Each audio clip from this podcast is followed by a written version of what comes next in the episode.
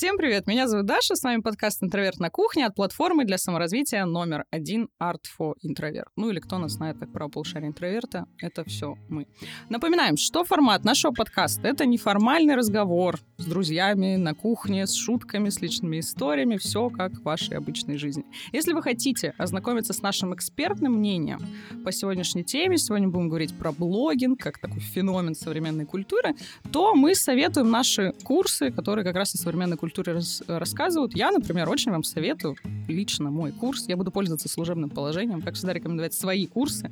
Я вам советую курс про мемы, потому что это вообще уникальная штука, чуть ли не первый ну ладно, практически первый, а, курс на русском языке про мемы. Там вы узнаете научный вообще подход, научный взгляд на этот феномен культуры. Сможете потом всем рассказывать, что на самом деле это все очень серьезно, а не просто шуточки в интернете.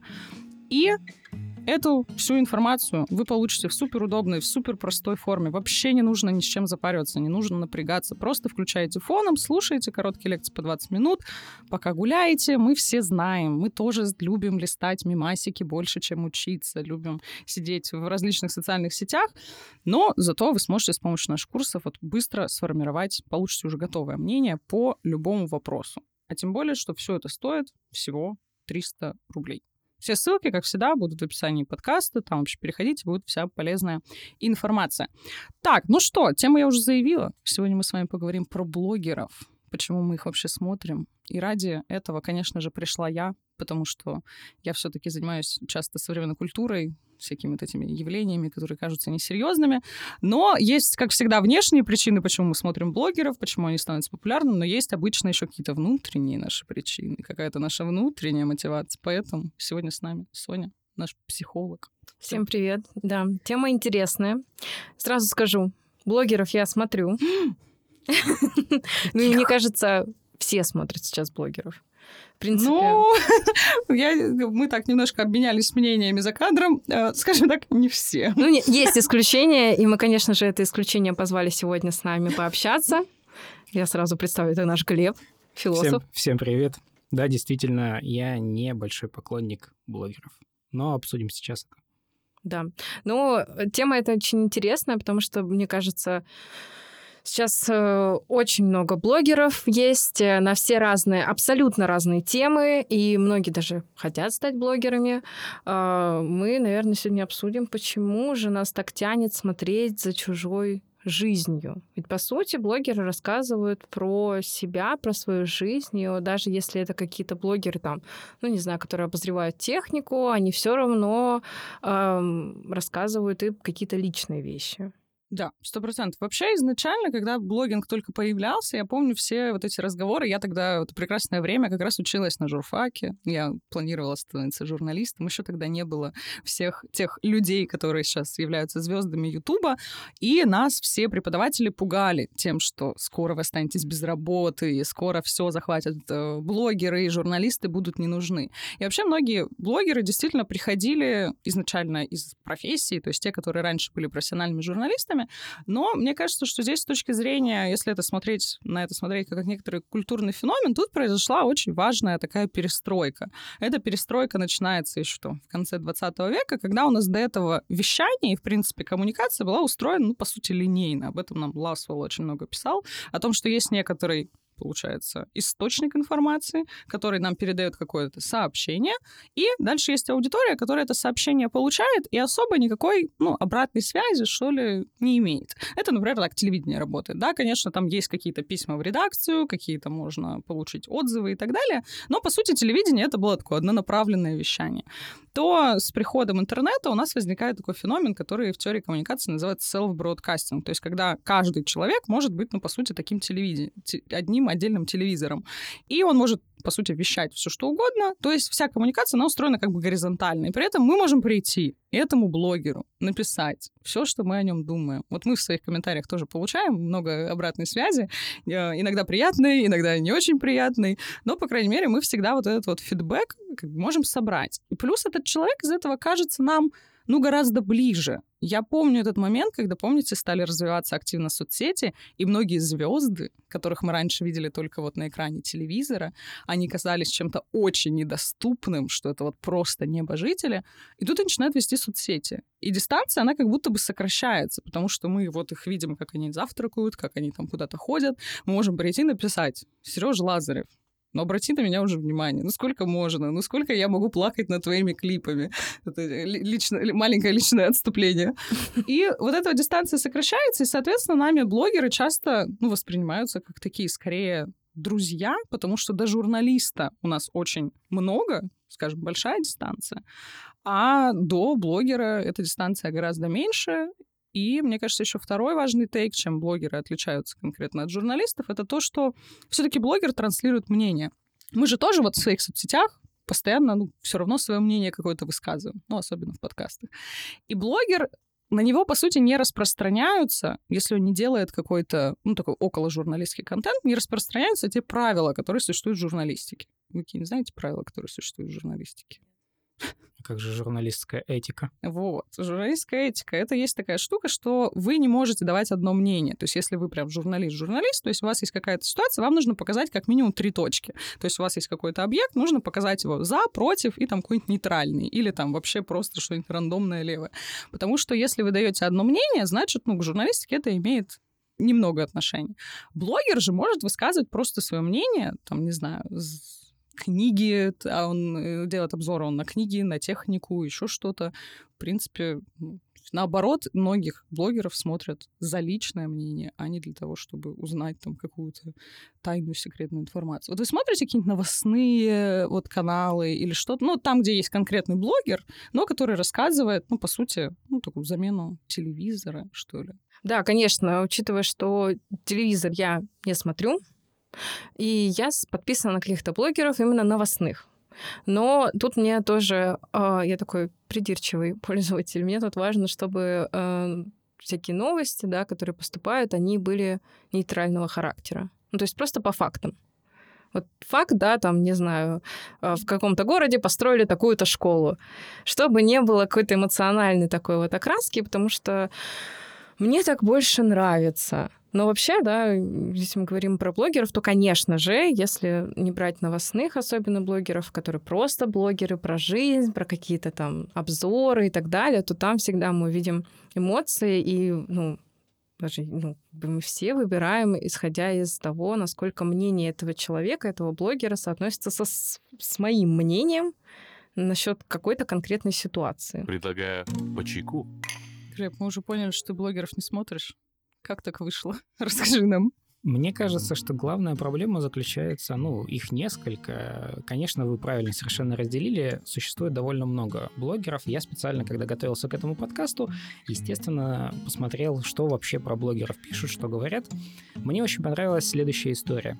Есть в топ-10 самых высокооплачиваемых блогеров один блогер, который меня заинтересовал, а, занимается экспериментами с машинами. Я думаю, о, здорово, что-то интересное.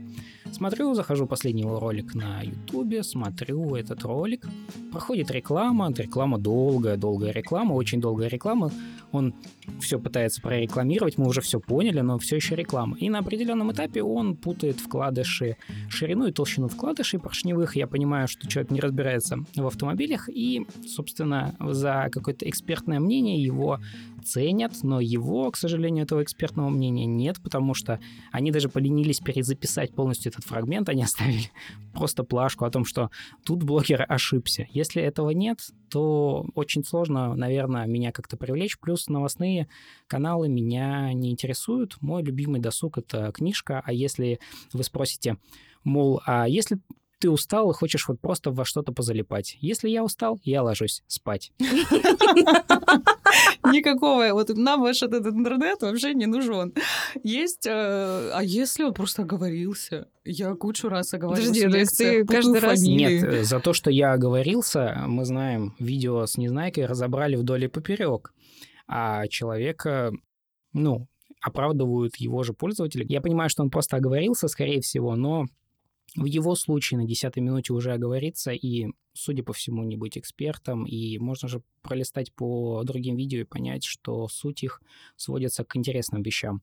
Можно посмотреть стартовое видео, например, на нашем YouTube-канале тоже есть стартовое видео, которое рассказывает о нашем канале, но э, там э, в этом приветственном видео человек разрушает автомобиль последнем видео он этого не делает, он изменился. Он изменился под пользователя. И вот эта самая дистанция, которая сокращается, она ведь сокращается не только со стороны зрителей, которые входят как бы в комнату пользователя, э, в комнату блогера, но и блогер на самом деле идет к народу и начинает снимать то, что нравится народу а его мнение трансформируется, таким образом они как-то вот стабилизируются, гармонизируются, и это очень интересный на самом деле симбиоз, поэтому это всегда интересно наблюдать. Есть очень много разных. Я просто всегда как-то притягиваю какие-то истории журналистики, потому что, ну, по сути, теория коммуникации, она довольно универсальна, то есть она распространяется и на журналистику, и на блогинг, и здесь есть тоже такая штука, очень интересная теория журналистики о том, что на самом деле вообще вот вся журналистика, по крайней мере, там, с 80-х годов прошлого века,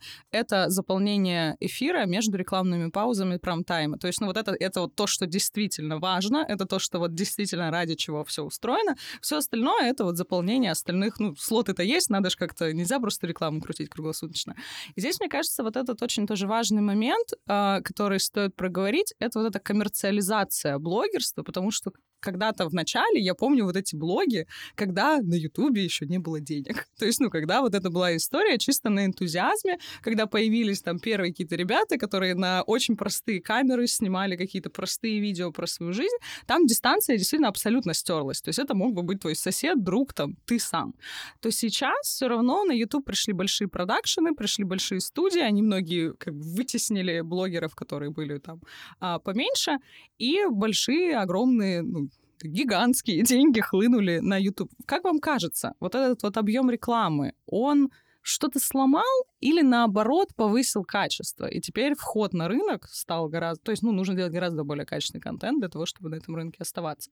Даже мы же постоянно там мучаемся, так, нужен новый свет, нужны новые камеры, нужны новые микрофоны, качество, качество, качество. Как мне кажется, у нас есть одна очень интересная проблема в связи с коммерциализацией. Даша в самом начале говорила о том, что жизнь, э, вот такая настоящая, по-настоящему открытая, не прикрытая ничем, вдруг стала нам доступна. Но ведь сегодня из-за денег, из-за коммерциализации это совершенно неправда. Большинство блогеров создают вокруг себя либо определенную жизнь, определенные правила, как говорят, э, самые э, красивые визуальные интерьеры, самые непригодные для жизни. Примерно то же самое происходит э, с контентом. Если это с точки зрения визуала так выглядит, это замечательно. А как меняется контент?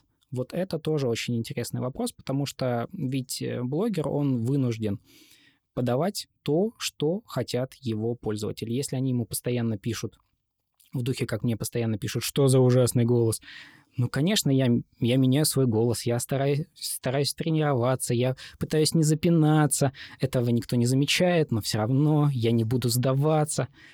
Так или иначе, мы меняем свой контент в том числе для публики. И э, получается, что мода, которая на нас очень сильно влияет, от которой вроде бы хотел избавиться изначально, ну, если мы будем говорить про какие-то такие сервисы YouTube, он хотел вдруг выйти из какого-то мейнстрима, из телека, условно говоря, и вдруг что-то альтернативное продемонстрировать. Теперь он задает мейнстрим, а где альтернатива YouTube? Ну. Да, как будто бы, э, как будто бы коммуникация сделала круг. То есть, по сути, как будто бы была попытка найти какую-то другую форму в каком-то новом виде, а по сути мы пришли ровно к тому же линейному вещанию. И многие, там, я не знаю, а, блогеры, которых уже огромная аудитория, у них там десятки тысяч комментов и так далее, я думаю, что они вряд ли, ну, у них есть там, скорее всего, человек, который просто это все чистит на предмет комментариев, но просто выстраивается какая-то э, редакционная политика, исходя из чисто цифр, а не живой реакции людей скорее. То есть, ну, у нас есть метрики, которые там лайки, комменты, мы тоже все это считаем, смотрим, приносим потом на наше обсуждение, что у нас вот столько-то процентов это занимает, столько-то процентов вот э, этот ролик набрал. На самом деле, э, я замечаю у многих блогеров то, что когда они становятся более популярными, приходят рекламы, они начинают делать контент вынужденно. И это очень чувствуется. То есть у них уже основная задача — это не какое-то творчество, проявление себя или рассказать что-то очень интересное, новое публике. Это задача именно сделать ролик для того, чтобы туда впихнуть рекламу, заработать денег и продать. И от этого, когда уже твоя работа, да, вот твое такое увлечение становится вынужденным, они очень быстро выгорают. И это тоже чувствуется, если просто открыть там первый ролик этого блогера и последний, то мы уже будем видеть, что ему это вообще не интересно, что он уже максимально выгорел, он это делает как на автомате, он дотянул до этой рекламной интеграции, и все. И потом, условно, ну, все, я отработал свое, денежку получил, могу дальше отдыхать. И вот это, конечно же, ну, уже какая-то, да, психологическая проблема самих блогеров. Ну и на контенте это страдает, и, конечно, когда они потом начинают стараться делать лучше, стараться из себя вот э, выходить, там, да, придумать какие-то новые форматы и так далее, ну, так блогеры многие скажем так, э, и заканчивают такую свою карьеру. Я, например, такое не очень люблю смотреть, если я вижу, что блогер уже все вот как-то нет в нем этого энтузиазма, я отписываюсь, перестаю это смотреть, потому что это уже не дает мне тех положительных эмоций, да, когда я вижу, что человек горит этим делом. Мне кажется, здесь еще такой момент, который одно время, наверное, много как-то обсуждали. Вот сейчас как будто у меня есть ощущение, что чуть-чуть этот как будто спадает этот ажиотаж. Мне кажется, буквально несколько лет назад каждый человек хотел быть блогером. Вот все хотели личные блоги. То есть это вообще прям вот обязательно для любого вообще человека было вот стать блогером. Но мне кажется, что люди... Здесь не хочется, конечно, знаете, впадать в такое, что вот а в шахтах людям там тяжелее. Понятное дело, что это сложная работа. И многие люди, мне кажется, которые шли в блогинг, они не понимали, что работа с информацией, работа перед камерой, что она действительно отнимает много сил. Потому что, например, э, прекрасно прекрасные там те же коллеги-журналисты, они знают, что такое выгорание через полгода работы, когда ты работаешь в кадре, потому что у тебя... А, но там при этом ты не являешься собой. То есть, ну, журналист в кадре — это всегда выдуманный такой человек, который вот там новости рассказывает или что-то. То есть ты не должен демонстрировать свою личную жизнь, ты не должен демонстрировать там ничего. А там личности до твоей особо не так много. То когда ты, условно, блогер, и ты показываешь там особенно кто занимается лайфстайлом, я вообще не представляю. Ну, то есть я как-то так на себя примеряла, то есть вот там, чем я завтракаю, там, как выглядит моя квартира, показывать какую-то личную жизнь. Мне кажется, что это просто какая-то жесть. Ну, то есть я бы смогла так, наверное, день прожить, потом бы я такая, нет, все, вот это Предлагаю вот. эксперимент. Но, с другой стороны, у меня бы, скорее всего, был блог, где я часа четыре лежу, потом там иду на работу, весь день работаю, и потом лежу. Как бы очень интересно. Смотрите все, Это, кстати, другая проблема Э, эти прекрасные блогеры, мы все прекрасно понимаем, а и уже было множество разоблачений на эту тему, что это все подставные какие-то uh-huh. кадры. Как они, ну, конечно же, как они встают прекрасно с кровати. Явно, что у них, э, ну, не стоял этот телефон с камерой заранее. Это все подставные кадры, как они красиво кушают. И вот многие люди смотрят и думают, а я вообще ужасно живу и у меня нет этого красивого завтрака, этого бесконечно прекрасного там мужа, который приносит кофе в постель, и этой вот э, я не бегаю по утрам и так далее. Вот этот культ здесь, продуктивности вот здесь реально, Соня, хочется у тебя взять э, комментарий, уточнить. Вот особенно, правда, это же довольно парадоксальная вещь, что мы смотрим на людей, которые, ну, может, прозвучит грубовато, но живут лучше, чем мы. То есть, ну, какой-то более красивой такой жизнью, да? Даже не сколько красивой, сколько более эстетичной. То есть, ну, mm-hmm. вот оно все такое вот приятное, в бежевых тонах, такое вот одинаковое, какое-то очень интересное. Ну, разные блогеры, конечно, бывают. Почему нам так вот важно, что ли, на это смотреть? Потому что лайфстайл-блогеры, ну, нереально популярные. То есть понятно, что у меня происходит, ну, какая-то такая корреляция с реалити-шоу, что, в принципе, это, ну, некоторая такая форма воеризма, что вот подглянуть там, как у другого человека устроено. Есть какой-то такой психологический ответ. Зачем ну, мы наблюдаем за другими людьми вообще? Ты, конечно, спросила с такой сексуальной... сравнила с такой сексуальной девиацией это все, но... Нет, ну это же я поэтому сказала... Э, вы не видели просто кавычки, которые я показывала. Ну просто воеризм, ну то есть как бы условное подглядывание, то есть это просто часто используют уже в культурологии этот термин, ну типа из разряда, что это не подглядывание за чьими-то какими-то э, действиями сексуального процессами. характера, да, а просто ну, за жизнью, то есть мы наблюдаем за каким-то человеком. А, ну смотрите, если мы оценим жизнь нас, вот как ты, Даша, сказала, четыре часа я лежу, потом иду на работу, но как бы ничего интересного особо не происходит. У нас есть это наша рутинная, обычная жизнь. Она есть у каждого, и, конечно же, она нам надоедает. Ну, потому что, кажется, хочется новых впечатлений, новых эмоций, а у всех есть дом, работа, семья и так далее. А тут есть какой-то блогер, у которого каждый день какие-то новые приключения. Они же, опять-таки, живут очень красочной жизнью. И каждый день приходят, я вам сейчас такое расскажу. И нам хочется этих эмоций, хочется этих впечатлений. И чаще всего эти эмоции, они даже не положительные, потому что это может быть зависть, какой-то стыд за себя, страх за свою... Но это все равно эмоции. Это как такая эмоциональная такая зависимость. Нам хочется этих новых и новых эмоций, впечатлений каждый день, когда у нас своих нету. Я, я завидую людям, которые ведут блоги про путешествия. Я каждый раз смотрю, я такая, очень интересно, очень интересная информация про страну, как полезно. И просто я думаю, а почему я путешествую на Ютубе, а не в жизни? Ну вот. И, конечно же, с одной стороны, такие блоги очень здорово, потому что они э, побуждают людей как-то изменить свою жизнь, добавить новых эмоций и впечатлений.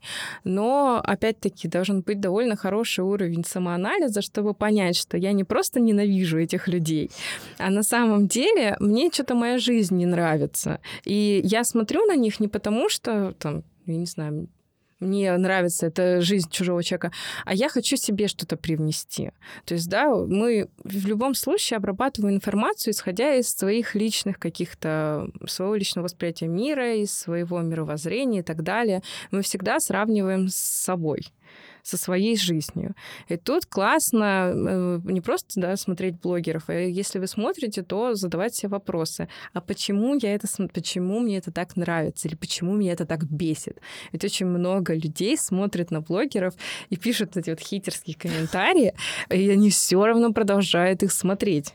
Вот это тоже для меня... Вообще для меня иногда даже мои собственные, скажем, библиотеки и архивы того, что я смотрела, особенно в 3 часа ночи, вот это вот самое мое любимое, когда ты уже на, в таком месте Ютуба оказываешься, что там уже страшно просто Где люди это... строят из песка дома. Я иногда смотрю такое, что это вообще нельзя никому рассказывать и показывать. Просто контент, ну, опять же, как условно, такой guilty pleasure. И история в том, что, ну, это правда действительно бывает странно. Я думала про то, что иногда, вот кроме того, что мы можем смотреть, ну, назовем это завидовать, да, то есть на какую-то такую прекрасную, классную жизнь, которая может нас либо мотивировать, либо расстраивать, но мы зачем-то продолжаем это делать. Мне кажется, что есть еще такой формат блогеров, которые тебе становятся, ну, по сути, как друзья. Потому что вот мы, например, в социальных сетях подписываемся, особенно если это там социальные сети с картиночками, назовем их так, или там с какими-то короткими форматами, там часто в ленте ты уже не отличаешь. У тебя есть подписки на твоих друзей, и ты смотришь фотографии из отпуска, там, что они там пишут или не пишут, и какие-то блогеры, которых, ну, они просто становятся как будто бы частью твоего какого-то окружения. Мы постоянно слышим от всех там культурологов, социологов, демографов, что у нас такое разобщенное общество, что у нас теперь теперь там меньше социальных реальных связей, они выходят там все в э, онлайн. Вот как тебе кажется, Сонь, может, могут ли блогеры, ну что ли, заменять или как-то замещать потребность вот в этом дружеском общении? Нет. Спасибо. Пожалуйста. Спасибо за развернутый комментарий, София. Включила журналистику, да? А, конечно же, нет. Ну, дружба — это обоюдный процесс. Конечно же, все блогеры сейчас, они общаются на «ты» со своей аудиторией. Это через «друзья», «всем доброе утро», «а как у вас дела?» И они даже задают вопросы, типа «пишите мне, мне так интересно». Они как, ну, давайте честно, я надеюсь, тут я не расскажу никому секрет, но вряд ли они их это прям действительно интересует. В смысле? А, да. а давайте узнаем, ответил ли Сергей Лазарев Даша. Нет, не отвечает он мне. То я есть... ему уже всю песню Бель, весь текст ему прислала. Я ему уже... Сережа, если ты это слышишь, напиши. Ну вот, и создается такая односторонняя, ну, какие-то отношения. То есть мы знаем про этого человека все, он не знает про нас ничего. Он как мой знает... психолог про меня. Очень похоже, конечно же, но тут как бы совсем другое. Терапевтические отношения — это совсем вообще иная форма отношений, которую я всем советую познать в этой жизни, но это уже немного другое. Конечно же, блогеры не могут нам заменить друзей, потому что друзья — это контакт, да, постоянный, это общение, обмен информацией, это совместное времяпрепровождение. А просмотр э, блога другого человека — это не совместное общение. Человек в этом общении не догадывается. Вы можете даже говорить с телефоном, но в любом случае это э, не будет дружбой. Э, есть сейчас, да, такая тенденция, то, что люди становятся более, ну, все социологи и даже психологи некоторые бьют тревогу, что люди становятся более одинокими. Э, действительно, общение все переходит в онлайн, и люди отдаляются, нет этого физического да, контакта между людьми. Ну, с одной стороны, это ну, действительно плохо. Люди меньше общаются, э, мы видим больше людей, которые чувствуют одиночество, этот социальный контакт живой становится тревожным. У многих да, могут проявляться различные социальные фобии, ну, различного характера. Это может быть даже не быть фобией, просто такой вот тревога социальная. А с другой стороны, люди становятся, наоборот, более общительными. То есть у людей есть возможность контактировать, э, даже если они куда-то уехали, поддерживать контакты и так далее. То есть такая балка о двух концах, да, тут есть и плюсы, и минусы. Но в любом случае блогеры никогда не будут нашими друзьями. Э, их задача — это вызвать у нас эту эмоцию, потому что эмоция хорошо продает. скорее всего, что-то продать нам. Да. Курсик. Да, когда... Блин, а вы вот, кстати, помните какие-нибудь блоги, в которых вообще нет рекламы? Я вот сейчас не могу вспомнить из того, что я смотрю, что прям вообще никак это не... Ну, у меня есть, ну, они, они не популярные тогда. Просто Увы. пока не, пока не пришли. Или, по, или пока, или никогда и не будут. Угу. То есть это такие узконаправленные, узкоспециальные. Потому что так или иначе, сегодня ты снимаешь смешные вайны, что-то там производишь, а завтра твое лицо на шоколадном батончике. Не О. понимаю, как этот перенос работает для людей, не понимаю, зачем мне батончик с этим человеком, но так или иначе это продает. Что, бахнем чайку? Есть вообще, мне кажется, некоторые... Ну, это сейчас, простите, если вы смотрите эти э, форматы, и я сейчас как-то вы можете показать, что как-то их порицаю. Нет, просто мне интересно. То есть с точки зрения мотивации, потому что я сама не смотрю это, и мне просто было бы интересно понять, зачем люди смотрят. Есть вот формат, например, мукбангов, да, когда человек ест просто, и типа мы смотрим, как он ест. Или там, ну, если это без какого-то эротического подтекста, ну, есть просто отдельное такое направление, скажем, сексуальных взаимодействий, связанных с едой. Но вот если просто человек там ест, то есть, ну, как будто бы это имитирует беседу в кафе как мне кажется. Но он же просто ест. Вот. И мне кажется, это... Ну, вот для меня это... Просто я не совсем понимаю мотивацию. Тут есть разные категории людей, кто это смотрит. Я знаю прекрасно категорию людей, у которых расстройство пищевого поведения, и они это смотрят для того, чтобы, возможно, они сейчас на стадии анорексии, и они не могут по своим каким-то внутренним причинам есть, и они смотрят, таким образом получают насыщение. Ну, есть такой механизм, когда люди, а, у них есть установки, что я не должен есть, я должен похудеть, но тогда они смотрят, и якобы они таким образом наедаются вместе с этим человеком. А, сразу скажу, это не является нормой пищевого поведения, понятное дело, и а, вообще расстройство пищевого поведения нужно лечить психолога и психиатра, если необходимо. Есть категория людей, которые вот, да, используют это как АСМР. Mm. То есть приятные да. какие-то звуки, ощущения. Э, тут уже на вкус и цвет, как говорится, товарищи нет. Кому-то нравится, кому-то не нравится. Мне, например, ну, не доставляет удовольствия слушать чавканье людей, но кому-то это действительно вот эти вот какие-то пищевые ощущения, это вот дополнительная вот эта стимуляция раздражителей. Ты так вкусно говоришь, что мне же захотелось посмотреть. Ну, мы теперь знаем, что дальше будет... Да. Чем я буду заниматься сегодня вечером. Да. А, и есть же таких очень много разных СМР на разную тематику. И тут, ну, вопрос, зачем вы это смотрите. А вообще, раз мы подняли мою любимейшую тему, тему расстройств пищевого поведения, я тут хочу выкатить огромную свою речь по поводу этого всего, потому что у нас общество ну, можно сказать, диетическое, диетизировано но очень.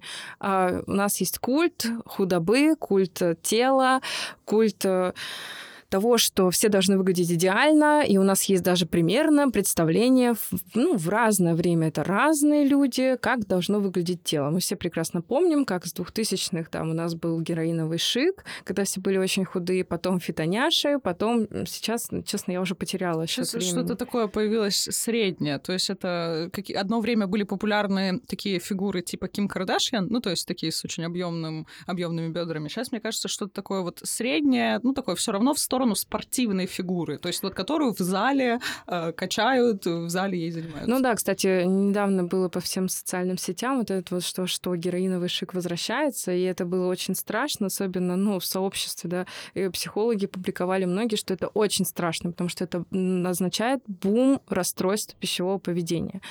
А, к сожалению, люди не учитывают свою физиологию, сколько для них норма веса и так далее. И вот они смотрят на блогеров, а блогеры, ну, как будто бы они должны выглядеть идеально красиво, да, у них у всех подтянутые фигуры, и мы прекрасно знаем, что блогеры, которые за бодипозитив, которые за естественность, у них э, много хейта в том числе, и э, вот самые популярные это люди, которые вот такие все очень красивые, да, как с обложки. Но мы забываем о том, что все это фейк, э, и социальные сети это в любом случае, это и фотошоп, и ретушь, и так далее, но люди-то это не хотят осознавать, и даже если мы об этом слышали, это все отодвигается куда-то назад, и вперед выдвигается эта установка. Почему я такое ничтожество? Почему я не могу быть таким красивым, как они? Поэтому я буду себя ограничивать, я буду худеть, и тут включаются миллионы всех этих марафонов по похудению от всех, кого только можно. И э, люди от этого страдают, они нарушают свое пищевое поведение. А я напомню, что расстройство пищевого поведения является э, самым, наверное, практически самым опасным расстройством ментальным, потому что там смертность до 20%. Ну, то есть процент летальных... Цифра. Да это чудовищные цифры. И э, об этом почему-то никто не говорит, когда предлагают марафоны по похудению. Ну, конечно же, потому что никто покупать не будет. И когда мы смотрим на этих блогеров, у многих людей, так как мы еще воспитаны в этой, все слышали, наверное, от мам, от бабушек, а что-то ты располнел, а что-то тебе похудеть бы надо, а мальчики любят там стройных, а девочки любят накачанных. Ну, стандартов много, то есть они обществом, там, родителями, обществом. Ну и плюс, опять же, мы вот через блогеров это все видим, и даже если мы там берем э, тут просто с формой, ну как бы физической формой, с телом вообще жутко, потому что как раз есть вот это жуткая статистика по РПП, но при этом стандартов уже двигается огромное количество. Люди с фильтрами продвигают косметологические процедуры, у которых есть огромное количество побочных всяких эффектов, в том числе и летальный исход, всякие филлеры, липолитики в ненужные места и всякое такое. То есть, ну, это вещи действительно очень опасные, но так как они продвигаются вот этой красивой картинкой, которая на самом деле часто не существует, то есть она как бы сгенерирована практически. Вот я жду уже этот, э, блогеров, сгенерированных нейросетью полностью. То есть, ну вот это все равно такая некоторая иллюзия человека, а при этом продаются реально какие-то вещи, какие-то реальные которые услуги, которые на... могут очень сильно, даже, ну, то, что не просто повлиять, а очень сильно навредить. На самом деле, хотела еще сказать то, что вот, ну, практически первый шаг, что делают при эм, лечении РПП, это, во-первых, э, надо отписаться от всех таких блогеров. Э, и есть была такая большая проблема. Есть препарат, э, который прописывает людям с определенными заболеваниями, в том числе диабетом второго типа, который ну, он до сих пор, насколько я знаю, пропал из э, аптек, потому что появились слухи, что якобы вот та же самая Ким Кардашьян и кто-то еще, они худели с помощью этого препарата, и э, этот препарат, он влияет на уровень инсулина в крови, и там есть из побочных эффектов гипогликемическая кома, но людям все равно, потому что какие-то блогеры этим худеют, а это инъекция, и люди покупали это, ну, мне просто страшно становится в такие моменты, потому что, ну, мало того, что это, конечно же, это один из видов булимии, может быть, как проявление, но это еще очень опасно для здоровья. Ну, то есть и тут, э, конечно, каждый человек несет сам за себя ответственность, но мне кажется, у блогера есть определенная ответственность за свою аудиторию, mm-hmm. то, что он продвигает. Вот, мне кажется, это очень такая важная история, во-первых, берегите себя, заботьтесь о своем здоровье и без назначения врача не используйте медикаменты ни в коем случае. Ни в коем случае. А, и мне кажется, что здесь можем, знаете, какую еще тему затронуть? Это экспертные блоги. То есть очень много людей, которые специалисты в своих областях для того, чтобы популяризировать свои услуги, но мы же не исключение, мы же тоже все имеем, ну, какую-то профессию, то есть, ну, базовую. И дальше мы уже ищем какие-то каналы, как поделиться вот этой а, информацией. И вот здесь, мне кажется, тоже возникает такая, ну не то чтобы опасная. С одной стороны, это хорошо, потому что каждый может записывать свой экспертный контент, ну и условно такие начинаются а, голодные игры на выживание. То есть, ну, кто будет записывать какой-то более привлекательный, более интересный контент, тот и останется, кто нет, тот, ну, собственно, у него будет блог там на 3000 человек, и все будет у него хорошо. А вот особенно, наверное, если это там информация по не знаю, гуманитарным наукам, которым с Глебом занимаемся, то, скорее всего, здесь, ну, я как будто бы вижу меньше опасностей. Ну да, человек может рассказывать какую-то лженаучную информацию, либо что-то ну, свои заблуждения транслировать. Там он там не дочитал, не доучился, мы все не без греха и так далее. Но как будто бы с психологией и с психологическими блогами Тут прям как-то, ну, что-то уже попахивает опасностями, потому что это работа все таки с состоянием человека, с его эмоциями, с его там потребностями, желаниями. Как ты, Сонь, относишься? Или, Глеб, Глеб может, я обидела нас? Или как, как ты? Ты, ты никогда не смотрел философов-блогеров? У тебя не было интереса посмотреть? А, был интерес, да. Часто пишут, часто спрашивают про них, поэтому я довольно часто заглядываю, что происходит. В первую очередь, эм, на самом деле, мне кажется, что правила те же самые, ответственность немного разная. Конечно, когда спрашивают условного человека под каким-то ником, который даже не расшифровывает свое имя, говорят о том, что у него есть три философских диплома, мы его все поздравляем, но ничего о нем на самом деле не знаем, ну, мы должны задаваться вопросом, но тут я вспомню Юнга, неожиданный поворот, что я вспоминаю почему-то про него сегодня. Зачем его вспоминать? У него есть такой довольно известный архетип, называется персона, что человек демонстрирует в социальных сетях, и то же самое и в Ютубе в данном случае, или в блоге, он демонстрирует социальное свое лицо. Не надо путать, что это настоящая его жизнь. То же самое здесь. Мы приходим к какому-то философскому блогеру с вопросами, а какая у него ответственность? Ну, у него спросили, он, например, не знает различий. У меня вот был недавний совсем э, кейс. Ну, вот он не знает различий между там э, компатибилизмом и, например, детерминизмом. Ну, ну, не знает и не знает. И что дальше? Ну, чья-то жизнь от этого разрушилась.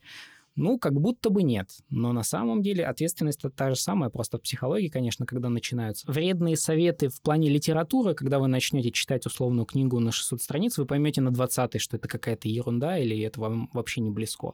Это, наверное, меньшая ответственность, чем когда вы уже в РПП и вам нужна помощь, а вы все еще не знаете, вы все еще смотрите блогера. Да, здесь вот вопрос экспертности и вопрос, ну, какого-то авторитета. Безусловно, я вообще не исключаю, что образование не всегда стопроцентный показатель. Ну, вот человека есть диплом, все, значит, он суперспециалист, который как-то вот все, идеальный человек, и сразу это о чем-то говорит. Но все-таки образование, конечно, во многих случаях это показатель.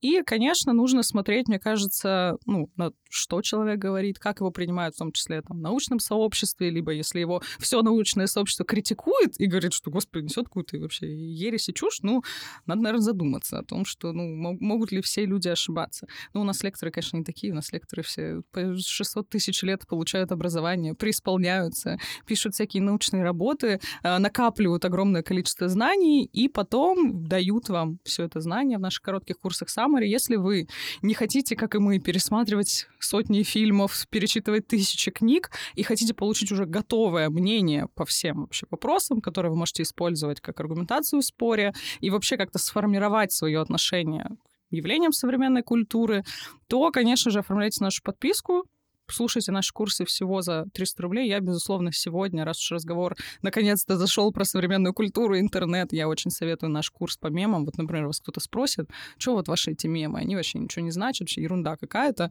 А вот мама придет, скажет, что ты опять мемы свои смотришь. А вы уже мнение послушали мой курс, мнение сформировали, аргументы все получили, маме рассказали, что это серьезный феномен современной теории коммуникации, что ученые исследуют, пишут различные книги. Тем более, что мы все, всю информацию упаковываем в короткие, очень интересные лекции.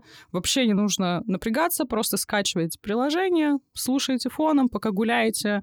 Не знаю, где вы нас слушаете, но сейчас у нас в Петербурге потрясающая теплая погода, все вылезли гулять.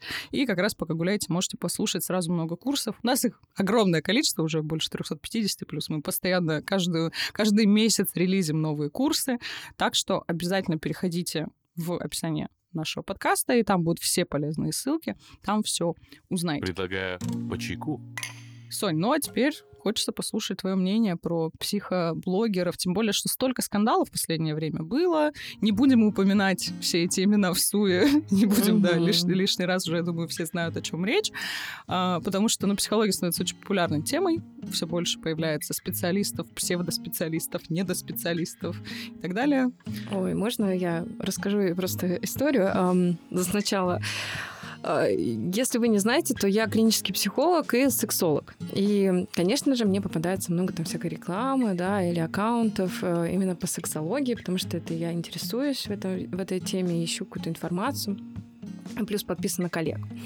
А, и попалась такая реклама. Девочка 17 лет, она об этом открыто говорит, говорит, я специалист по сексу, профессиональный сексолог. Мне очень нравится формулировка специалист по сексу.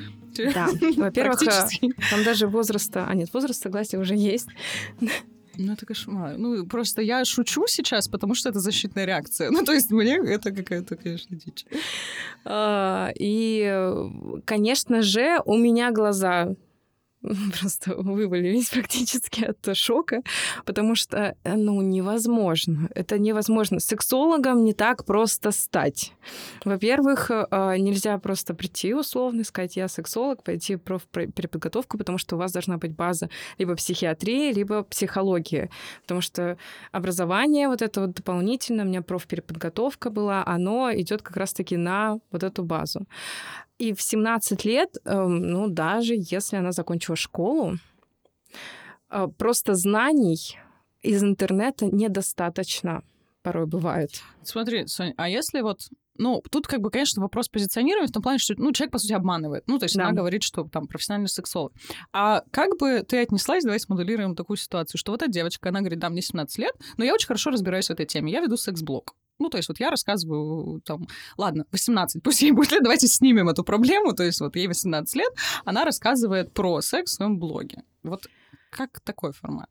Ради бога, а, люди могут рассказывать все, что угодно. А, люди могут верить во все, что угодно. Абсолютно. Если это не касается, вот у меня есть четкое табу здоровья. Когда это касается уже каких-то заболеваний, каких-то состояний, то я тут уже очень насторожена, потому что дезинформации очень много, очень много всех этих э, ну, скажем так, псевдонаучных течений, которые говорят о том, что очень серьезное заболевание можно очень легко э, вылечить аффирмациями и так далее. И в сексологии тоже есть заболевания, есть различные травмы, да, если мы сейчас говорим про травму насилия, и это очень сложный процесс лечения, это очень интимный, это очень, ну, человеку приходится переживать эту травму повторно в любом случае. Это очень сложно. И э, я натыкалась на такие мнения, да, которые там, да ладно, там просто забудьте, просто надо себя перебороть и идти дальше и так далее и тому подобное. Что вы паритесь, это когда было? Да, или вот это вот, мне кажется, извините меня, но э, этот совет про красные трусы, он практически везде, там, наденьте их, на люстру их закиньте, еще что-нибудь с ними сделайте. Я, ну, я не знаю, ну... Надо, вот очень хочется посмотреть статистику по продажам, там взлетели после красных трусов. Начали, да, как начались эти советы. Ну да, то есть вот у меня есть... Хорошо, вы можете вести блог, да, говорить о сексе открыто. Это здорово, если вы об этом говорите, если вы просвещаете людей. Очень здорово, если еще вы подаете эту информацию, ну, грамотную информацию подаете. Но когда это касается здоровья, то тут я уже очень прошу все-таки ну, не то чтобы даже иметь образование, а ну, хотя бы опираться на источники правдивые, ну, лучше, научные. Да, лучше здесь. И как зрителю лучше, наверное, обращаться в таких вопросах, ну, к специалисту, и, да. ну, люди хотя бы, у которых есть понятная экспертность. Я, например, вот если брать просто секс-просветительский блог, я обожаю. То есть вот что появились какой-то момент блоги, которые рассказывают про секс-гаджеты, которые рассказывают... То есть перестаю... Ну, эта тема перестала наконец-то быть такой табуированной, такой скрываемой, то есть, ну, по крайней мере, какой-то процесс. В этот же момент выяснилось, сколько мракобесия, то есть сколько да вообще представлений очень интересных у людей есть в головах. Ну, все мы бываем во власти заблуждений, во власти всяких мифов. А можно привести пример? Я вот приведу пример, э, чтобы Сонины слова не звучали так вот как-то с точки зрения только профессионала. Очень простой пример. Вы смотрите профессиональный блог, где люди ремонтируют стиральную машину. И пытаетесь по вот этой аналогии отремонтировать свою. И у вас ничего не получается. И вы понимаете прекрасно, что все, плата, до свидания, и вы, ну, вы нуждаетесь в новой стиральной машине. Представьте, что вместо стиральной машины вы. И все. Проблема заключается как раз в этом. Не надо к своим психологическим состояниям каким-то относиться э, легко. Вы, к сожалению, ничего не сможете в себе заменить. Ментальные проблемы — это проблемы очень высокого уровня. Это не проблемы стиральной машины, с которыми тоже бывают серьезные проблемы. Просто нету инструкции. Одной инструкции вот к стиральной машине, допустим, у тебя есть стиральная машина, ты нашел инструкцию или там ролик по тому, как именно к этой стиральной машине починить, ты сможешь починить, ну теоретически, возможно, если э, что-то пойдет не так, ты ее сломаешь еще сильнее, но ну, ты сможешь. В психологии нет конкретной инструкции для решения всех проблем. Потому что человек слишком сложная структура. У вас есть свои физиологические особенности, у вас есть свой бэкграунд в качестве опыта, в качестве семьи, которая вас воспитывала, как вы воспитываетесь, в какой среде, в каких культурных особенностях. Это все очень влияет, какие у вас личностные особенности. И даже если мы возьмем двух людей с одной и той же условной травмой, это будут абсолютно разные травмы, и абсолютно разный подход к ним будет.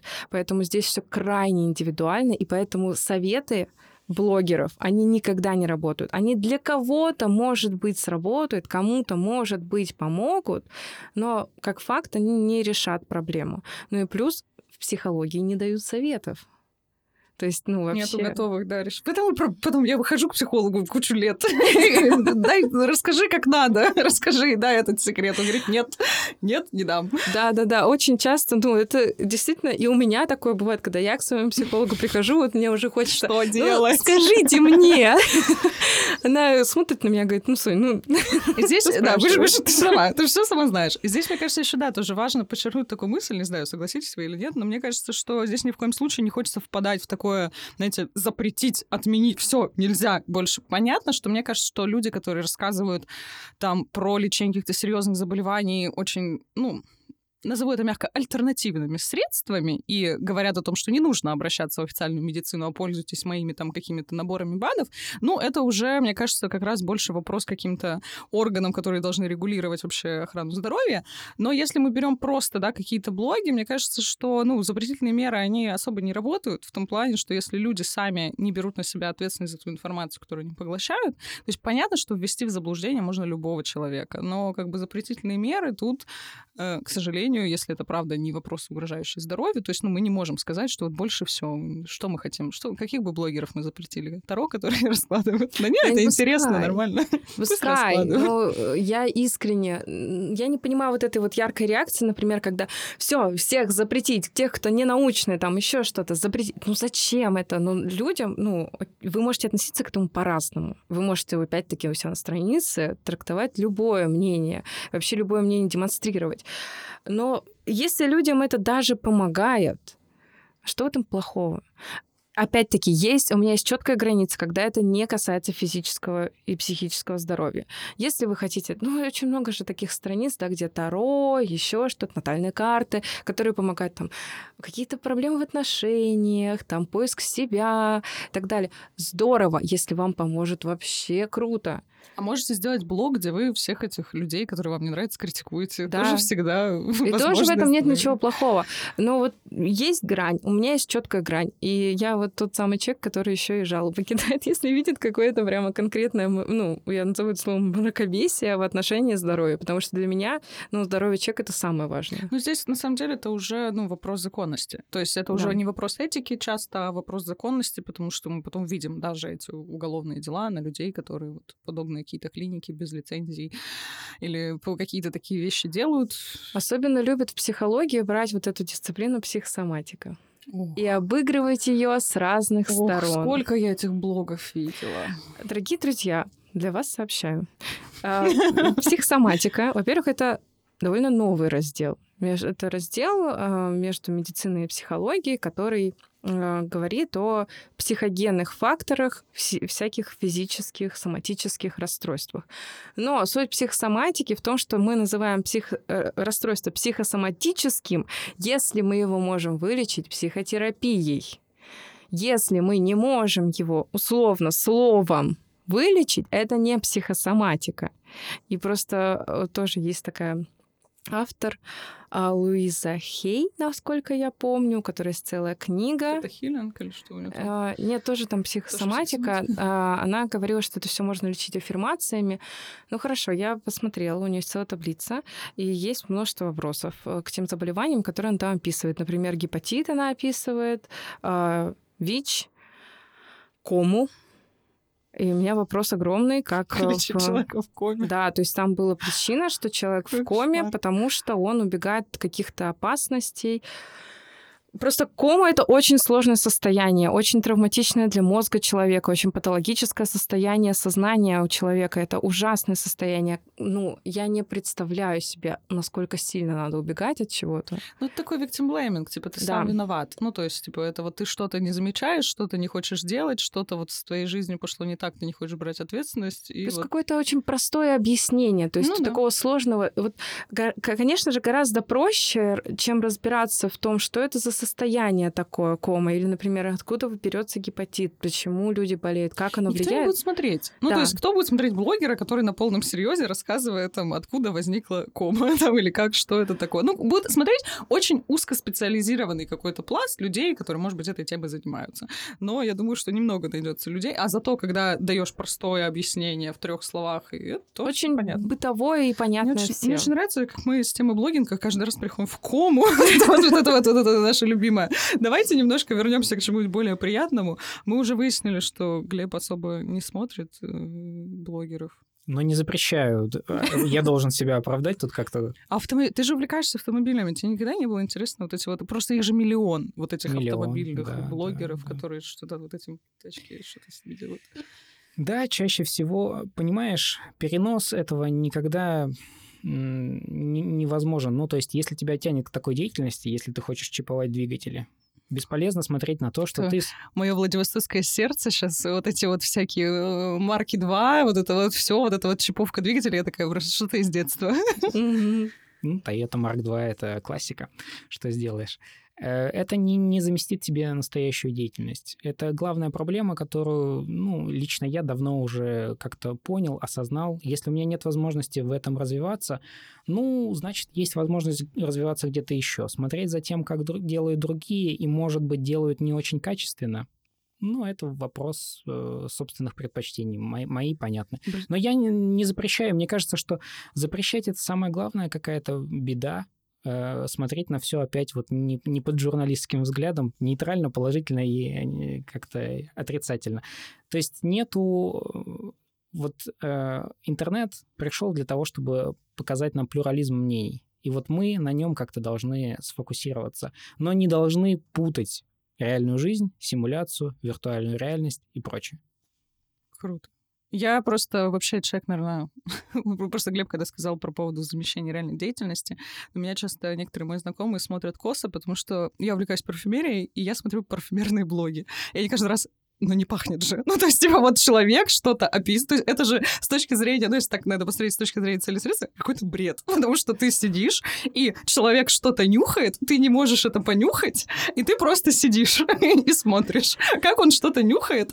Но там история в том, что, ну, блогеры, они описывают там свои какие-то... И чем круче парфюмерный блогер, тем более образные у него какие-то описания. Вообще считается, что парфюмерия — это самое... Ну, это главный обман вообще. Это вот индустрия просто тотального обмана, потому что вам маркетологи написали, то ваш потом нос и учуял в этом аромате. И вообще там на самом деле не важно, чем он пахнет, и что это вообще такое. Я постоянно смотрю какие-нибудь эти парфюмерные блоги. Я... Вот это для меня реально просто момент, во-первых, в который у меня выключается мозг. Вот когда я очень сильно там что-то устала, я врубаю, наливаю себе там какой-нибудь чай, кофе, и просто вот все, у меня вот белый шум. Я, у меня полностью отдыхает голова. Я слушаю, как мне какая-то прекрасная девушка рассказывает про цветочки, про розы, какие там жасмины, какие там еще что-то. Мне просто в этот момент интересно всегда спросить у людей, которые любят кулинарные блоги, например. Я тоже люблю что-нибудь посмотреть, но не люблю это в духе, как вот э, у меня есть знакомый, который недавно рассказывал мне историю, что-то, в общем, готовили на этом канале, и там он говорит, дошли до папайи, ну, у меня папайи не было, я взял гречку, вот буквально что-то в этом духе было, и я, ну, ну, допустим, да. принципе. В общем, в общем, то же А самое ты не получается. знаешь, что ли, у гречки же есть, ну, второе название русская папайя. Почему нет, да? Мне кажется, интересная статистика была бы людей, которые смотрят кулинарные шоу, блоги и все остальное, и людей, которые готовят по-настоящему что-то по рецептам, и потом у них еще и получается, например, потому что часто для тех, кто занимается профессиональной этой деятельностью, знает, что если кто-то сообщил тебе рецепт, тебе придется раз 10 его приготовить, чтобы довести его до ума, например, на каких-то своих условиях. Подожди, есть еще категория людей, таких как я, которые не готовят, но сохраняют рецептики. Я Обязательно, буду- потому что я когда-то это приготовлю. я это как- когда-нибудь обязательно этим Это займусь. как книжки, подборы, подборки и все остальное, которое ты сохраняешь Да. миллионами, и ты когда-нибудь дойдешь. Я, вот у меня тоже вопрос к себе. Я обожаю смотреть, как кто-то готовит торты. Вот просто делают люди торты. Вот они типа... Я в теории я гениальный кондитер, потому что я знаю все. Я знаю все виды кремов. Я знаю, как что готовится. Я ни разу в жизни этим не занималась. Я один раз в жизни пыталась сделать зефир. У меня получилось что-то очень странное. То, что пошло в мусорку. Я такая, ну, я буду просто наблюдателем. То есть я просто, я не знаю, почему меня вот, я как, э, знаете, кот, который следит за какой-нибудь там штукой на ниточке. То есть я просто в это смотрю. Я вообще в этот момент не задумываюсь ни о чем. Я просто пустая голова такая, я буду наблюдать, как женщина складывает коржи один на один. Мне очень нравится. Ну, это же очень простая, ну, да, если про торты берем, или сейчас вообще даже это а, завирусилось как мем, как там люди чистят ковры, и на это множество Вообще людей обожаю. Вот всякую вот абсолютно какие-то бессмысленные видео, это вот все мне. А раньше еще мыло резали. Мыло резали, слаймы мяли постоянно. Это же все антистресс. Он чуть сложнее, чуть проще, но это все антистресс, когда наш мозг такой, о, простая деятельность, мы просто складываем коржи друг на друга, и все, и он отключается от этой тревоги, от внешней, от всего, потому что вот перед нами что-то очень простое, что мы на даже если там какая-нибудь папая, ну мы же можем это повторить. Ну вот, ну, чисто теоретически для нас это гораздо проще, чем наши вот эти вот межличностные отношения, потому что торт мы точно знаем, как сделать, у нас есть точная инструкция. Мой зефир с тобой поспорит. Вот это чудовище, которое где-то просто на мусорке лежало. Ну ты взяла Не, зефир не чудовище, а. Франкенштейн. Между прочим, человек написал об этом книгу. И это, и это Про неплохо. мой- Про мой зефир. Прямо про него. Блин, выглядело примерно так же. То есть вот оно, оно было примерно вот с этим вот лицом. Я помню, у меня мой прекрасный бывший супруг зашел на кухню, и он даже не понял, что это. Это кто вообще? Что за... Мишленовский ресторан, между прочим, возможно, ты бы могла открыть, но Просто, Ты пока, занимаешься просто, культурой. просто пока никто не понял. Но твой моего зефир не получился. Соня, ты какие блоги смотришь? Ну вот если просто там в свободное время. Я еще люблю путешествия смотреть, конечно же. Путешествия про страны. Я сразу представляю, как будто я там была. Или если я куда-то планирую поехать, я люблю посмотреть что-нибудь про путешествия, узнать, как Я там. все блоги про путешествия знаю, мне кажется, я все их посмотрела абсолютно. Это просто я сижу и смотрю. Вот мне интересно именно, когда типа показывают, как люди живут. Вот просто про культуру, культуру. да, как э, вот погребальные традиции. Мы пришли к смерти, где Даша, там всегда. культура повседневности. А, как они женятся, рожают, что они едят, вот это все мне очень интересно. Мне не интересны эти, ну, условно, туристические места, отели и так далее. Вот мне интересно именно вот изнутри посмотреть. Я знаю э, реально множество. Вот я подписана, мне конечно, на все вот эти вот путешественнические блоги. А так, я даже не знаю, новостные. У меня еще одно время меня дико увлекали, с учетом того, что я не дизайнер. Я вообще, у меня нет ремонта, я не делаю его сейчас в своей квартире и не делала раньше. Но иногда я еще залипаю вот в какие-то штуки такие около архитектурные либо дизайнерские. Я вот на девочку подписана в одной из социальных сетей. Она просто рассказывает про а, здания, про Сталинки в Петербурге. То есть она просто делает, вот там рассказывает, кто архитектор, как, планировки, показывает квартиры и показывает примеры людей, которые из своих вроде бы таких Сталинок старых каких-то квартир сделали красивые квартиры. Чем я занимаюсь на досуге? Просто у меня либо Это торты, ещё- либо квартиры, либо просто что-то, ковры кто-то Это чистит. еще ладно, у меня просто, ну, да, есть что-то такое, типа новости. Все по психологии смотрю, да, всякие там лекции и так далее, даже просто популярные какие-то вещи. И есть просто отдельная рубрика Guilty Pleasure, о которых я вам, конечно же, не расскажу, потому что мне стыдно порой бывает за то, что я смотрю. Я, значит, уже все вывалила на вас. Ну вот ладно. это интересно. Тут речь про зефир была. Человек не постеснялся. Зефир, ну это зефир, это я считаю, это, ну, это классно. Ну, попробовать сделать зефир, это круто. А я смотрю, например, по- ну, господи, ладно, по типу проверки парней на верность. Что-то такое. Господи, ну, Ну, Я просто- вещь. Я смотрю, думаю, бо... я, во-первых, кринжую смотрю очень часто, ну, потому что где, ну, там, ну, кто просит проверки на верность? Ну, там какая-то есть предыстория большая. Я тоже смотрела эти штуки, вот эти вот обзоры на русские ТВ-программы, либо там какие-то другие ТВ-программы. Да господи, это же потрясающе, это же потрясающе интересно. Ну да, там есть прекрасные программы, где там свадьбы организуют, вот это вот А всё. юмористический контент вы смотрите? Ну, вот каких-то блогеров, которые такие шутки, не шутки. Мне кажется, вот скажу так, мне кажется, почти весь контент сейчас делается с юмористическим уклоном, поэтому я, ну, вот именно где люди прямо целенаправленно шутят, ну, только какие-то там концерты стендап. Ну, сейчас отдельно, да, как будто это даже уже, ну, не назовешь блогерами, это просто типа стендап-комики, у которых Да. есть какие-то каналы. Сейчас все с юмором, ну, потому что лю- людям надо вот это вот Это же посмеяться. тоже удивительно, потому что уже блогинг, как будто бы его невозможно блогингом просто назвать, потому что, ну, блогер — это вот какой-то человек, который я, вот у меня распаковка моего, там, не знаю, посылки, которая мне пришла. Мне, кстати, вот анпакинги зачем люди смотрят? ну, э, поделюсь своим опытом. Например, когда... Я, я- под- я ни в коем случае не осуждаю, вы только что слышали, что я смотрю, как- как мыло режут, поэтому просто мне интересна мотивация. проверяешь, например, на подлинность Dyson. Вот такой у тебя А, кейс, и например. и, тебе нужно выяснить. И ты сравниваешь нескольких блогеров, и бесполезно. А я думала, люди просто радуются, что у кого-то кто-то что-то купил. Ну, типа, А Мне, ну, вот мне бывает такое попадается, ну, обычно вот в социальных сетях, типа ТикТока, мне попадается что-то, анпакинг, и я такая, так, ну, посмотрим, что интересного люди себе покупают. И мне просто интересно я анпакинг шмоток человеку. иногда смотрю. Вот, типа, кто блогеры про моду снимают, и они там, я сегодня заказал на 6 миллионов рублей одежды с Farfetch. И ты думаешь, что можно на 6 миллионов рублей заказать такого? Очень интересно, что у него там в мешке. Он достает Да. одну сумку. Чё? А, в ней- Короткий а вы уже в ней 5 миллионов А в ней 999 тысяч. Если, если бы так. Вот мне, кстати, нравится ну, с- ну, смотреть, как люди заказывают сумки, и потом такие, типа, вот у нас тут такое, да. Вот это же, мне кажется, что во мне в этот момент просыпается вот этот какой-то кот, знаете, которому принесли пакет из магазина, и он такой, вообще неважно, игрушки, еда, вот это все неважно, и мне очень интересен пакет или коробка. Я иногда тоже сижу прям такая, Кстати, про еду. Еда в разных странах. Тоже очень люблю смотреть, когда сравнивают там, типа, а что вот это так? А это вкуснее, это не. Я не могу Я попробовать. обожала эти всякие были, типа, итальянцы пробуют там русский холодец, или там испанцы пробуют там гречку, которая папая. Вот это вот все добро.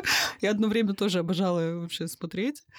Блин, удивительно. То есть вот реально как будто это уже даже, ну, не блогинг, как будто это что-то уже вышло вообще из всех форматов, потому что есть чисто телевизионные форматы, которые существуют на Ютубе, ну, то есть которые... Ну, это уже точно нельзя назвать блогингом, потому что там, блин, продакшены, камеры, студии, а, огромные вообще деньги. При этом есть до сих пор и выживают, и остаются очень популярными люди, которые просто вот говорящая голова, которая рассказывает что-то на камеру. Плюс целые уже, ну, просто документальные фильмы, документалистика, фильмы про путешествия, если посмотреть, но это уже часто не просто там человек на камеру снимает свое путешествие, там Даша, а можно вот из личного интереса? А вот человек, который снимает вот тихую комнату, ничего особо не делает, никакого контента не создает, может стать популярным? Да, мне кажется, да. Да? Ну, значит, у меня есть шансы. Почему? Почему нет? Вот, Который- кстати, смогу не Как- Когда ему становится скучно, А, он засыпает. да? Особенно, мне кажется, есть еще же куча ниш. То есть, понятное дело, что большие продакшены, они сейчас работают на всю аудиторию. Ну, типа там просто вот снимают юмор, очевидно, всем зайдет. Вот, например, стать, мне кажется, известным парфюмерным блогером, там вообще ни одного нету блогера, который продакшн. Все стоят, у них там какой-нибудь комод, на котором духи стоят, они там рассказывают, как у них там что.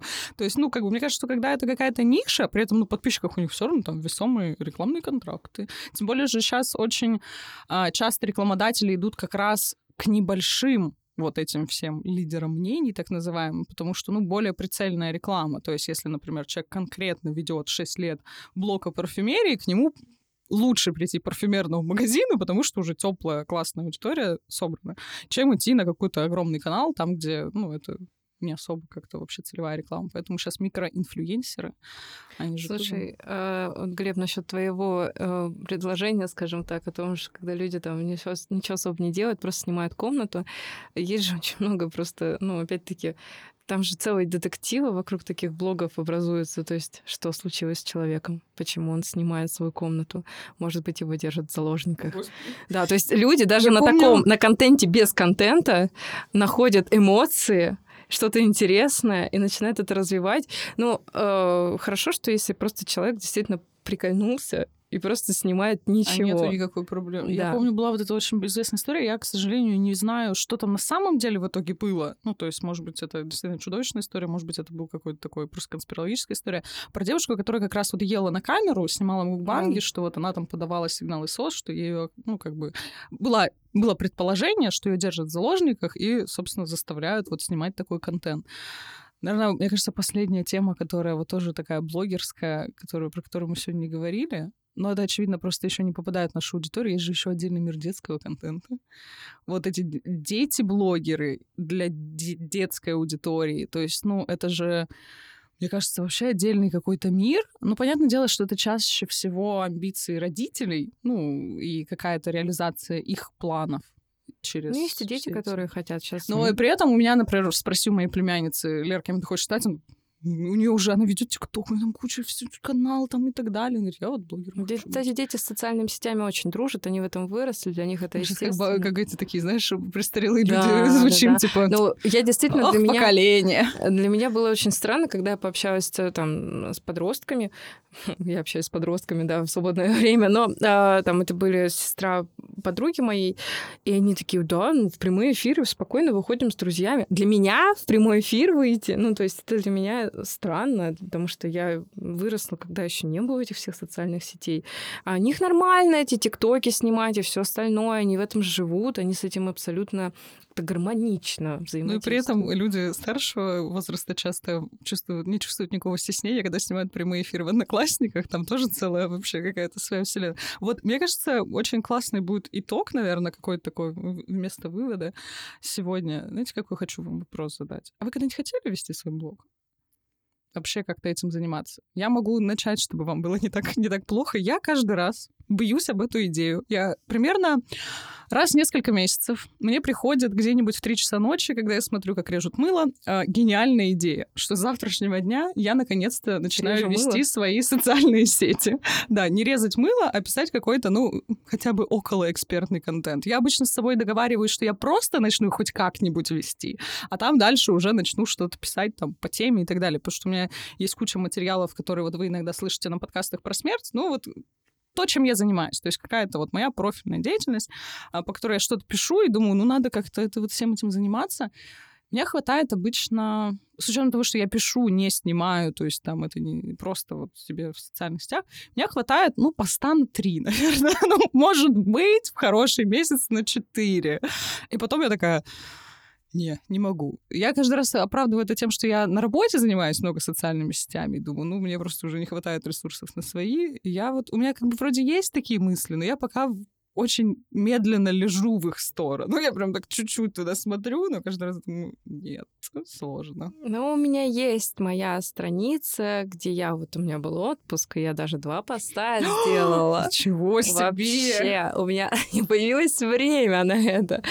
А, я психологией занимаюсь, конечно, 24 на 7. И вести еще блог, я пишу постоянно посты, тексты, еще что-то у меня, клиенты и так далее. И заниматься этим еще больше у меня просто нету порой сил, потому что элементарно хочется сменить деятельность. И, возможно, когда-нибудь я этот свой недостраницу, недоблог буду развивать. Но пока я, у меня просто нету сил, а выжимать из себя это, ну, это будет тогда неинтересно никому, если я буду просто вот потому что надо. И для меня это просто как такая некоторая связь с клиентами в первую очередь, потому что в психологии очень четко должны быть разделены границы между личным и профессиональным аккаунтом. То есть на личный аккаунт я не пускаю своих клиентов, потому что я должна оставаться для них максимально нейтральной. И за моей жизнью следить как бы это тогда не терапевтические отношения. Но когда-нибудь я обязательно буду вести свой блог активно, возможно, развивать его, но даже не этим летом. А самое это смешное, что получается, мы с тобой смотрим блогеров, у нас своих блогов, ну, по крайней мере, каких-то адекватных живых э, нету. Глеб блогеров не смотрит, но у него есть он. Та-та-та-там. Он и есть тот блогер, боже! Он поэтому не смотрит. С блогером сидим в одном помещении. Сейчас хочется голосом Николая Дроздова говорить, что смотрите, настоящий блогер. В живой среде своей. Живой, да, в своей. Э, да, я вел некоторое время блог. По-моему, вчера даже у меня был да, день рождения блога, три года ему исполнилось уже. Блог на полторы тысячи подписчиков, ничего такого. Он был посвящен моему хобби, собиранию банкнот. Была у него цель, была концепция, был контент-план, какие-то посты выходили именно под концепцию, и мне это нравилось. Э, три поста в неделю, это было много, но когда блог начал занимать слишком много времени, когда появилась необходимость для того, чтобы продвигать свой блог, менять контент, когда пришлось бы менять как-то тексты, когда пришлось э, сглаживать какие-то углы, когда пришлось бы снимать какое-то видео, хотя там не про, ну, нет, собственно, сути для видео, и когда пришлось бы сместить э, акцент с каких-то, например, э, действительно интересных ситуаций, которые произошли на банкноте, Э, в область каких-то скандалов, интриг, расследований, ну, мне показалось, что это не очень интересно, поэтому я пока это на паузе оставил. Ну, то есть, пока это было условно для души, ну, то есть просто приносило удовольствие, то это классно. Вот мне кажется, я пытаюсь, э, может, не надо просто себя мучить и делать, когда придет это... Потому что бывает, ты, у меня бывает такая штука, что я сижу такая, блин, вот ну, надо сказать, сказать честно, э, у тебя и получается. Ты, мы видели пару там различных фрагментов того, что ты демонстрировала. Это действительно интересно. Это могло бы зацепить, и, и тебя вот эта вот возможность, она тебя тоже подкупает. Тебе бы очень хотелось. Но... Но но вот эти «но» всегда нужно принимать. Самое интересное, оно и получается от такого вдохновения. Вот у меня, я тоже, у меня иногда муза на меня не зайдет, я как начну что-нибудь писать. Ой, да, и это просто... И я э, обожаю этот процесс тогда, и мне так нравится, и сам текст так нравится, и тема так нравится, и так все классно. А когда надо, так я и не хочу. Причем мне очень нравится, что мы рассуждаем о том, что мы не можем вести блоги с учетом того, что ну, мы все равно после да, у нас там мы полуторамиллионный канал на YouTube. Один большой. Огромный есть огромные другие наши соцсети с большим количеством подписчиков, так что тут, знаете, такие сидим... Э, Но мы ведем его команды. Да, команда огромная, веселее, огромная вообще. И плюс есть обязаловка. Мы не можем, не можем сказать, знаете, вот у меня сегодня вдохновение, что-то нету. Вот. Ну и плюс, вот, ну, это невозможно было бы вести такой огромный, да, блок, проект да. в одного. Это моя любимая шутка про то, что у нас все делает лосяш. То есть, да, все, ты что, Соня, вообще-то экзистенциализм, э, там РПП все рассматривает только лосяш. Точно, точно. хранитель всего знает. Да, ждите Причем от него Михаила Черняка ролик. тоже нет. Это тоже только лосяш. Только лосяш, да, это некоторые симулякр Михаила Черняка. Да, обожаю. Ну, прекрасный у нас, конечно, диктор. Но да, так что иногда за вроде такой, ну, условно, блогерской, да, работы стоит огромная команда, огромный продакшн, как в нашем случае. Так что обязательно слушайте нас, обязательно пишите нам комментарии, ставьте лайки. Мы же не зря работаем, потому что, правда, вот когда ты находишься с этой стороны, ты понимаешь, насколько важны лайки, насколько важны комментарии, потому что это обратная связь. Когда ты пытаешься что-то делать, ты не понимаешь, не имеешь обратной связи, ты просто вот где-то в темноте пытаешься нащупать какой-то путь, поэтому ваша реакция — это всегда очень важно, поэтому пишите в комментариях, каких блогеров вы смотрите, какие темы вы смотрите, что это вам дает. И обязательно переходите в наше описание подкаста. Там всегда у нас полезные ссылочки. Мы там рассказываем вам про наш курс Summary, который мы тоже делаем большой командой, с очень большой любовью, с очень крутым продакшеном. От вас требуется просто включать фоном, пока вы гуляете, пока вы расслабляетесь. Вообще ничего а, сложного в этом нет. А при этом вы получите ну, такое готовое мнение. Вы сможете вообще высказывать э, свое мнение по любому поводу, потому что мы действительно очень большие объемы информации за вас перерабатываем и выдаем ее вам в виде таких коротких, интересных лекций. От вас требуется минимум усилий, тем более, что, ну, лето уже скоро, хочется отдыхать, хочется ездить на дачу, либо куда-то в отпуск, и точно не заниматься чем-то очень сложным, поэтому очень советую вам мой прекрасный курс по мемам. Посмотрите, одновременно, поностальгируйте, вспомните все мемы из двухтысячных, может быть, даже немножко проследитесь, как я во время записи этого курса. Тем более, что все это стоит всего лишь 300 рублей, доступ получаете абсолютно ко всему. Все ссылочки будут в описании. Обязательно везде на нас подписывайтесь. Мы напоминаем, как всегда, что наш подкаст есть абсолютно на всех платформах. Можете нас слушать абсолютно везде. Спасибо, ребят, вам за сегодняшний разговор. Спасибо. Спасибо, что приглашаете. Да, Пока еще. пока еще приглашаем. Посмотрим. Если блог не будешь свой развивать, то все. В следующий раз Глеба ждем как э, известного блогера. Конечно. И вам, конечно, большое спасибо за внимание и до новых встреч. Пока-пока.